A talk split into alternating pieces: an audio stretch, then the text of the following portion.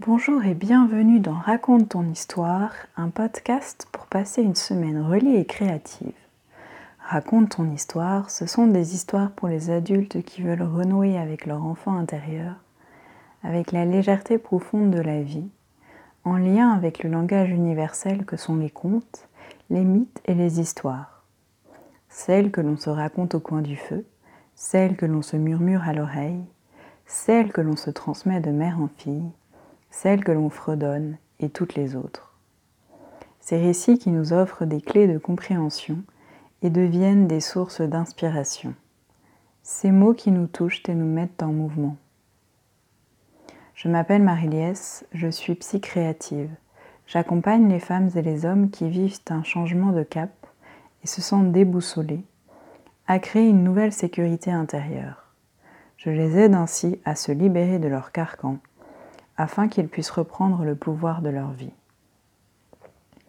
Je suis très heureuse de vous retrouver aujourd'hui dans la saison 2 de Raconte ton histoire pour cet épisode que nous allons passer ensemble. Il y a un aspect aussi euh, qui est important et, et vers lequel je vais de plus en plus, que ce soit dans ma vie personnelle ou dans ma pratique professionnelle, c'est en lien avec, euh, avec ce podcast, avec cette importance des histoires pour moi, cette importance des, héros peut-être. C'est l'aspect des archétypes. Alors peut-être que si euh, vous me suivez euh, sur les réseaux, comme on dit, sur Instagram, ou si vous êtes abonné à ma lettre créative, que aussi, euh, vous avez regardé d'autres partages que j'ai pu faire sur YouTube, vous pouvez euh, constater que voilà, c'est une thématique qui me, qui me porte beaucoup et que je trouve qui apporte aussi énormément. Et c'est pour ça notamment que j'ai créé le programme euh, archétypeur, archétypeuse qui se passe en ce moment pour pouvoir en fait euh, connecter avec nos archétypes intérieurs, avec ces figures universelles qui nous traversent tous et toutes à différents moments de nos existences, sous différentes formes, et de pouvoir l'explorer en fait grâce à, l'outil de l'art-thérapie. On arrive à la, fin de l'année 2020, euh, qui, comme on le sait tous, et ce qui est nouveau, c'est qu'on le sait tous et toutes par l'expérience. Et c'est ça qui est très fort en fait. A été une année, euh, est une année extrêmement euh, transformatrice, très nouvelle et une année en fait de, bascule. Alors sur les chemins du, développement personnel et du développement spirituel, il y a énormément de théories euh, et de partage par rapport à ça. Ce que je trouve vraiment intéressant, c'est ce que je viens de dire, c'est-à-dire de pouvoir revenir en fait toujours à l'expérience, toujours de là où j'en suis dans ma vie, de là où je viens et là où j'ai envie d'aller. Il y a des moments où on peut faire en fait des, des overdoses de contenu. Et c'est justement comme si on allait chercher à être contenu à l'extérieur au lieu d'apprendre, de réapprendre à se contenir soi-même.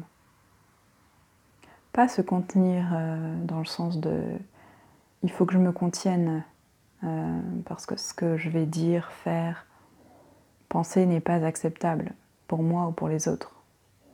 Mais dans le sens d'être une bonne mère pour soi.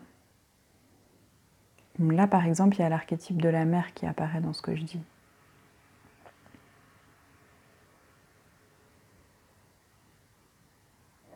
Aujourd'hui, j'avais envie de partager avec vous euh, une histoire qui est tirée du tarot de la transformation de Osho, qui est aussi euh, un outil que j'utilise dans ma vie quotidienne. J'ai déjà partagé cette histoire euh, en story Instagram, mais j'avais envie qu'elle puisse être accessible au plus grand nombre. Parce que c'est vraiment une histoire qui, qui est très belle en fait. mais qui est pour moi une, source de transformation aussi. Pour faire le lien avec ce que je, vous partageais à l'instant, c'est une histoire où on peut retrouver en fait euh, un archétype, à mon sens, l'archétype de, de la femme, mais de pas n'importe quelle femme, de la femme sacrée, de la femme temple, de la femme prêtresse et à la fois compagne, épouse et mère. C'est un archétype de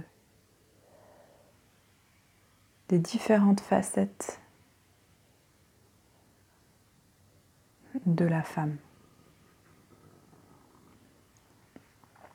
Donc c'est la carte 21 du tarot d'Osho, la morale, Marie-Madeleine et le parfum précieux. La société vous rappelle continuellement ceci est bien, ceci est mal. C'est ce qu'elle appelle vous donner une conscience morale. Cela finit par s'ancrer et s'implanter en vous. Vous ne faites que le ressasser et c'est sans valeur. Cela ne contient pas la vérité. Ce qui est vrai, c'est votre propre conscience. Et elle n'a pas de réponse toute faite sur ce qui est bien, ce qui est mal, pas du tout. Mais aussitôt qu'une situation se présente, elle vous éclaire et vous savez immédiatement ce qu'il convient de faire. Jésus se rendit à la maison de Marie-Madeleine. Elle l'aimait profondément. Elle versa sur ses pieds un parfum très précieux, un flacon entier. Cette huile était très rare et elle aurait pu être vendue. Judas objecta immédiatement en disant Tu ne devrais pas permettre de telles choses, c'est du gaspillage, alors que de pauvres gens n'ont rien à manger. Nous aurions pu distribuer cet argent aux plus démunis. Que dit Jésus? Il dit Ne t'inquiète pas de cela, les pauvres et les affamés seront toujours là, quand moi je n'y serai plus. Tu pourras toujours les servir, rien ne presse. Mais moi, je ne serai plus là. Prends en considération l'amour et non la valeur du parfum. Vois l'amour de Marie, vois son cœur. Avec qui serez-vous d'accord? Jésus semble être très bourgeois et Judas parfait économe. Judas parle des pauvres et Jésus répond simplement Je serai bientôt parti. Laisse le cœur de Marie-Madeleine faire ce qu'elle sent et n'y mêle pas ta façon de penser. Normalement, votre mental est d'accord avec Judas. Il semble avoir totalement raison. C'est un homme très cultivé, sophistiqué, un intellectuel à l'éducation raffinée. Pourtant, il trahit et vendit Jésus pour 30 pièces d'argent. Mais lorsque Jésus fut crucifié, il se mit à culpabiliser. C'est ainsi qu'un homme bien fonctionne, en se sentant très coupable. Sa conscience se mit à le tourmenter. Il se suicida. C'était une bonne personne, il avait une morale, des principes, mais il n'avait pas de conscience. Cette distinction doit être profondément ressentie. La conscience morale est empruntée, donnée par la société, par le. Par contre, le fait d'être conscient, c'est votre réalisation. La société vous apprend ce qui est juste, ce qui ne l'est pas. Faites ceci et pas cela. Elle vous enseigne la moralité, un code, les règles du jeu. Voilà ce qu'est la conscience morale. La société vous contrôle ainsi, à l'extérieur le gendarme, à l'intérieur la moralité. Judas avait une conscience morale, mais Jésus était conscient. Jésus était davantage concerné par l'amour de cette femme, Marie-Madeleine. C'était quelque chose de si profond que d'empêcher son geste aurait heurté cet amour. Elle se serait renfermée sur elle-même. Répandre le parfum sur les pieds de Jésus n'était qu'un geste. Derrière cela, elle disait, C'est tout ce que j'ai, ce que j'ai de plus précieux. Verser de l'eau, ce ne serait pas assez, ce serait sans valeur. Je voudrais déverser mon cœur, déverser tout mon être. Par contre, Judas était un homme qui, en voyant ce parfum, n'avait conscience que de son coût élevé. Il était complètement aveugle à cette femme, à son cœur. Le parfum est matériel, l'amour immatériel. Judas ne pouvait percevoir l'immatériel. Pour cela, il faut être conscient.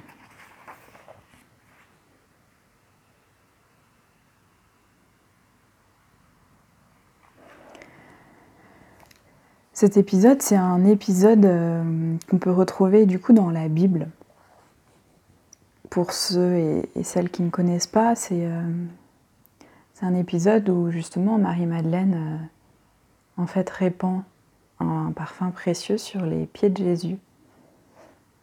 Et donc il y a les, juges autour pour, pour pouvoir en dire quelque chose. En fait, ces juges qui sont autour et qui là dans cette histoire est personnalisée par Judas, hein, ce sont bien sûr nos juges intérieurs. Et c'est ça qui est passionnant dans, l'histoire, dans, l'histoire en général et particulièrement dans cette histoire. C'est d'en lire la symbolique, c'est d'en lire entre les lignes. C'est de voir combien en fait euh, le geste de Marie est motivé par l'amour et que quand on aime, on a envie d'offrir ce qu'on a de plus précieux. Et c'est exactement ce qu'elle fait. Et l'idée ici, c'est pas à notre tour de, de juger Judas, puisque ce serait tellement facile. Et pour autant, il, personnifie en fait notre scission interne.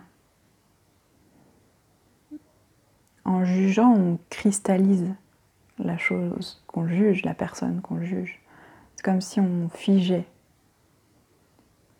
je ne parle pas du fait de, juger pour discriminer les choses. On en a besoin dans la vie pour savoir qu'est-ce qui est bon pour soi ou pas, où est sa limite. Mais je parle vraiment du juge intérieur moralisateur qui fait que l'autre, euh, après, à l'extérieur, peut devenir le bouc émissaire et peut devenir euh, celui qui porte la faute et qui nous empêche de reprendre en fait ce que je dis au début dans l'introduction du podcast, le pouvoir de notre vie, la responsabilité sur, euh, sur ce qu'on fait, sur ce qu'on pense, sur ce qu'on dit.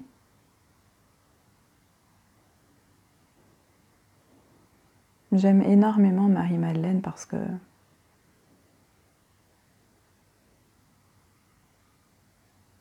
C'est le principe féminin par excellence. C'est l'épouse spirituelle, mais pas que, de Jésus.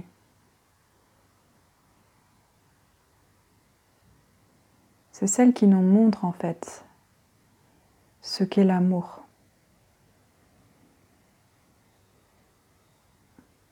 L'amour total l'amour qui va au-delà de la peur.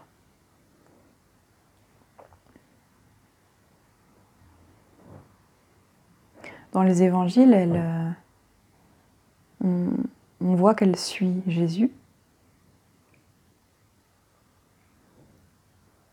Et elle est en plus celle qui reste au pied de la croix, avec aussi la mère de Jésus, l'autre Marie. Et elle est également le premier témoin de la résurrection. En fait, c'est elle qui, voit Jésus au troisième jour, alors que son corps est ressuscité d'entre les morts. Et en fait, qu'on soit croyant dans la religion chrétienne ou pas, c'est pas là le, plus important pour moi. Ce que j'essaye de vous partager, c'est sur le plan euh, sur le plan symbolique, sur qu'est-ce que vient nous montrer cette histoire. Qu'est-ce que vient nous montrer Marie-Madeleine? Qu'est-ce qu'elle vient en fait nous enseigner? Cette question du don. De comment en fait lorsqu'on est bloqué dans nos vies, de comment est-ce qu'en fait euh, à des moments on peut se sentir euh, incompris, rejeté, impuissant. Au lieu de chercher à, s'agripper, à, à, se crisper, à vouloir en fait obtenir quelque chose de l'extérieur, prendre quelque chose à l'extérieur.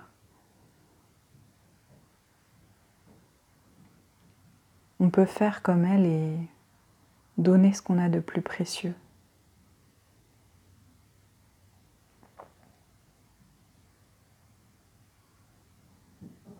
Qu'est-ce que je peux donner à l'autre? Qu'est-ce que je peux donner à la vie? Qu'est-ce que je peux me donner? Parce qu'en fait, tout ça, c'est la même chose.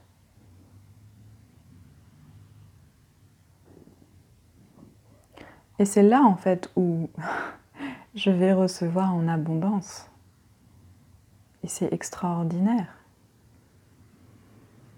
Et pour faire la boucle avec ce que je vous disais au début, c'est c'est par l'expérience en fait que vous allez pouvoir vous en rendre compte. Parce que peut-être que pour l'instant ce ne sont que des mots, mais je peux vous garantir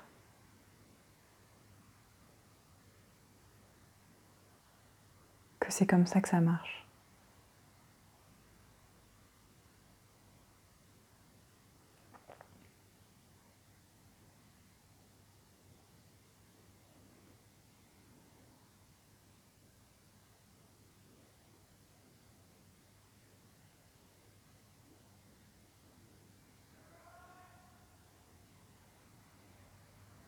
Vous pouvez aussi retrouver Marie-Madeleine dans l'évangile de Marie, notamment celui euh, commenté par Jean-Yves Leloup encore, qui est très cher à mon cœur. En fait, pour toucher du doigt cette douceur, cette grande, grande sagesse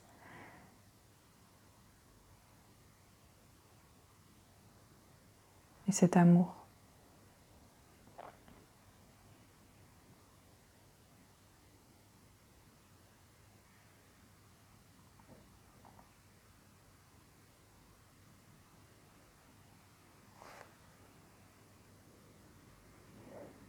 Et donner,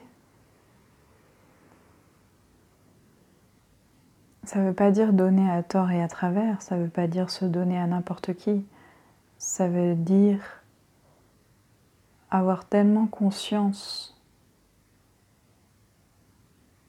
de la valeur que l'on est, que l'on porte, que l'on a, qu'on n'a pas d'autre choix que de la partager au monde. Parce qu'en fait, la vie, elle nous a tout donné.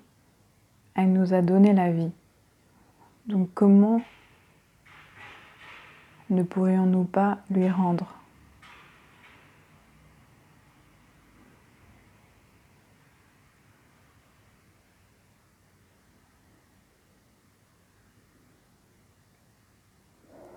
Voilà, c'est le partage que, j'avais envie de vous faire aujourd'hui. je, je vous souhaite de tout cœur que ce principe féminin d'amour vous accompagne aujourd'hui et toujours.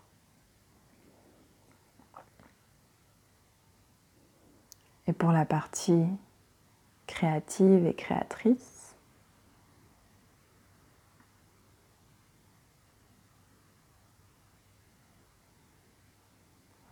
je vous propose de créer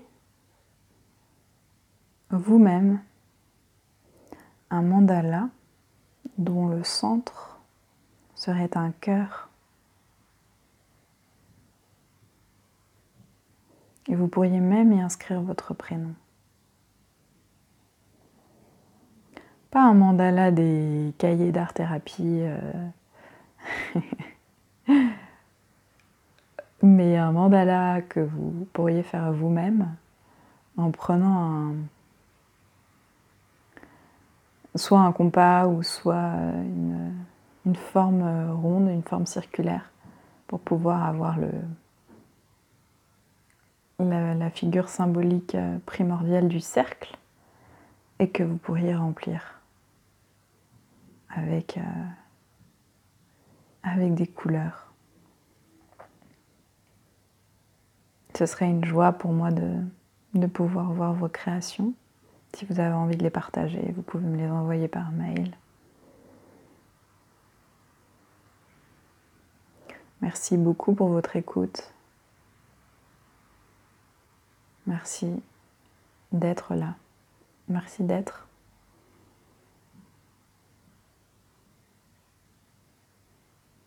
Je vous embrasse, je vous aime fort et je vous dis à la semaine prochaine